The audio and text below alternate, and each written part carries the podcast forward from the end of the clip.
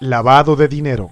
Financiamiento del terrorismo. Soborno y corrupción. Evasión fiscal. Todo lo relacionado a los delitos financieros, solo aquí en Vigilante financiero. Síguenos en nuestras redes sociales.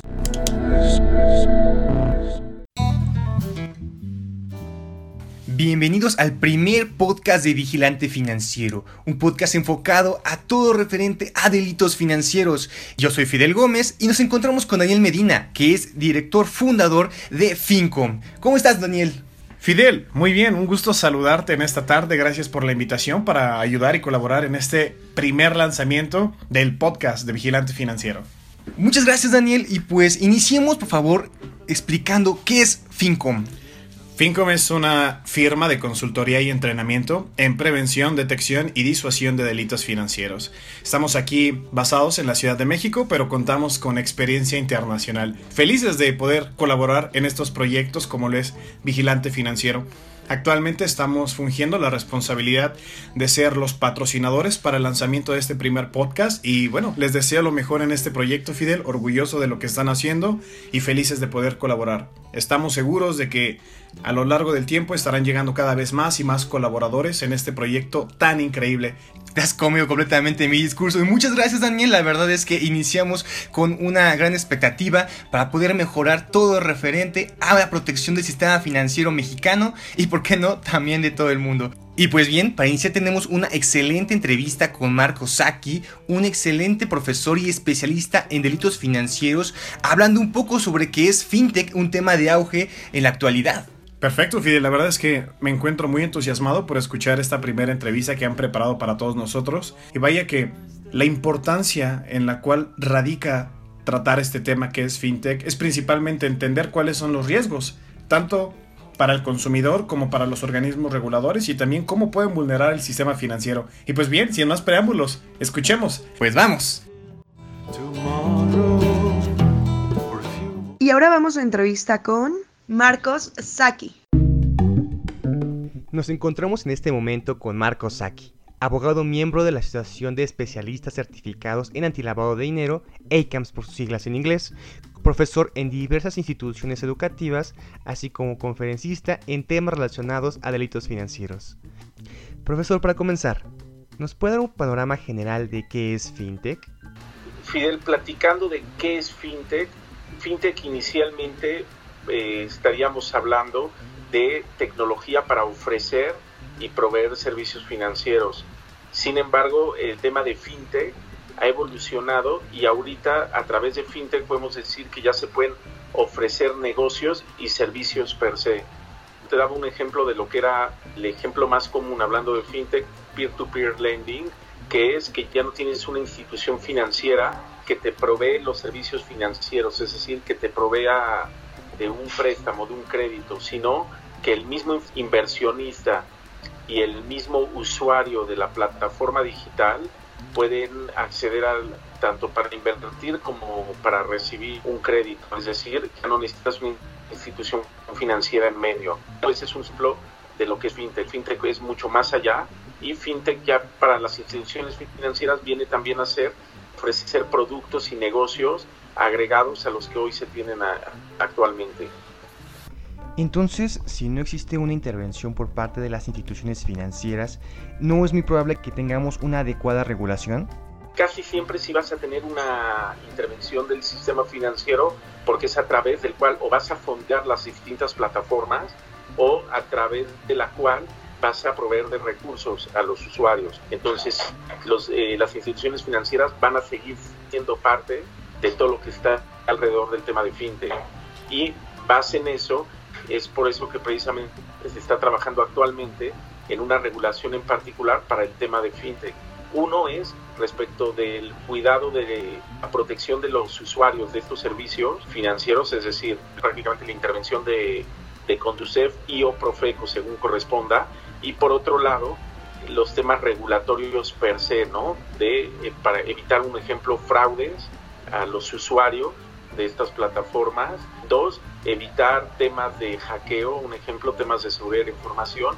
Y finalmente temas de prevención de, de lavado de dinero y financiamiento del terrorismo.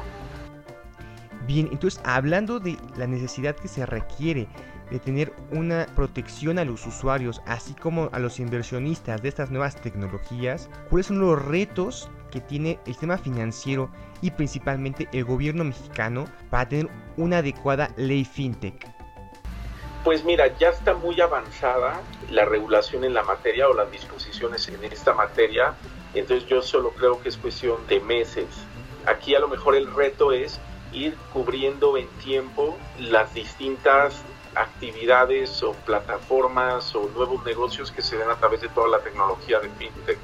Es decir, aquí el gran reto es que la regulación se quede atrás. Ahora, una realidad es que el tema de fintech precisamente corre, la idea es que no es que tenga que ser una materia desregulada, pero que si tengas libertad de movimiento, ¿no? Es decir, ahí es donde, por eso es que va tan rápido todos los temas de que van alrededor del tema de fintech, ¿no? En concreto, digitalización, es decir, dar soluciones a los clientes, a los usuarios en tiempo real. Entonces, por un lado, se tiene que buscar tener la menor regulación posible, pero en paralelo sí tener eh, al menos regulación mínima, como te decía, ¿no?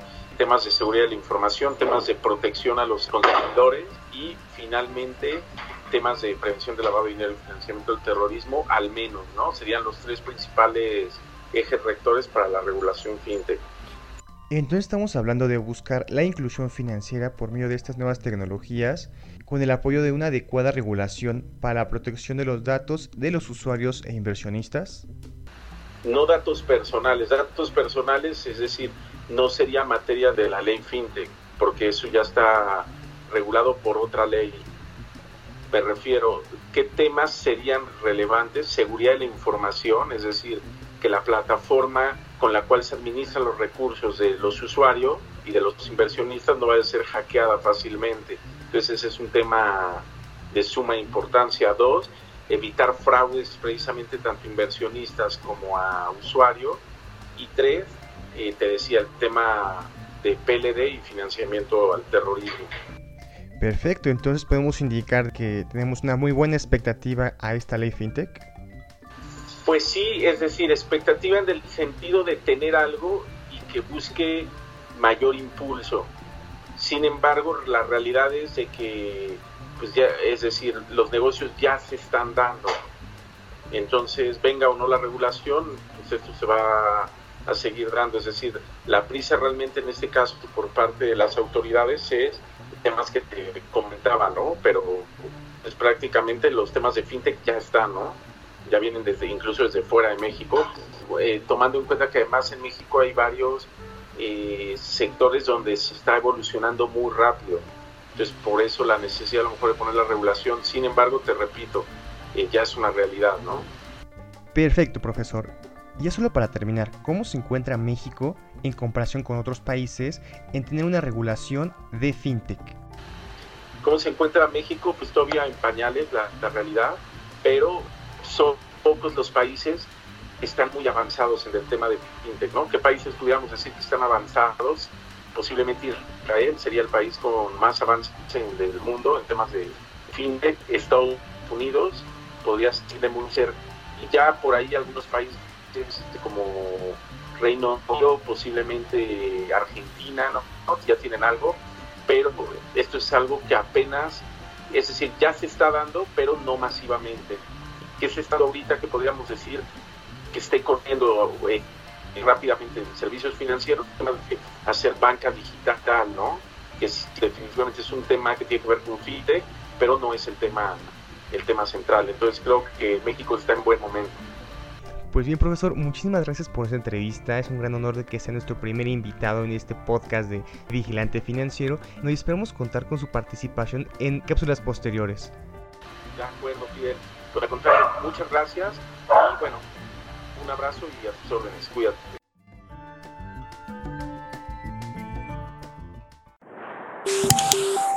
Lavado de dinero. Financiamiento del terrorismo. Soborno y corrupción. Evasión fiscal. Todo lo relacionado a los delitos financieros, solo aquí en Vigilante financiero. Síguenos en nuestras redes sociales.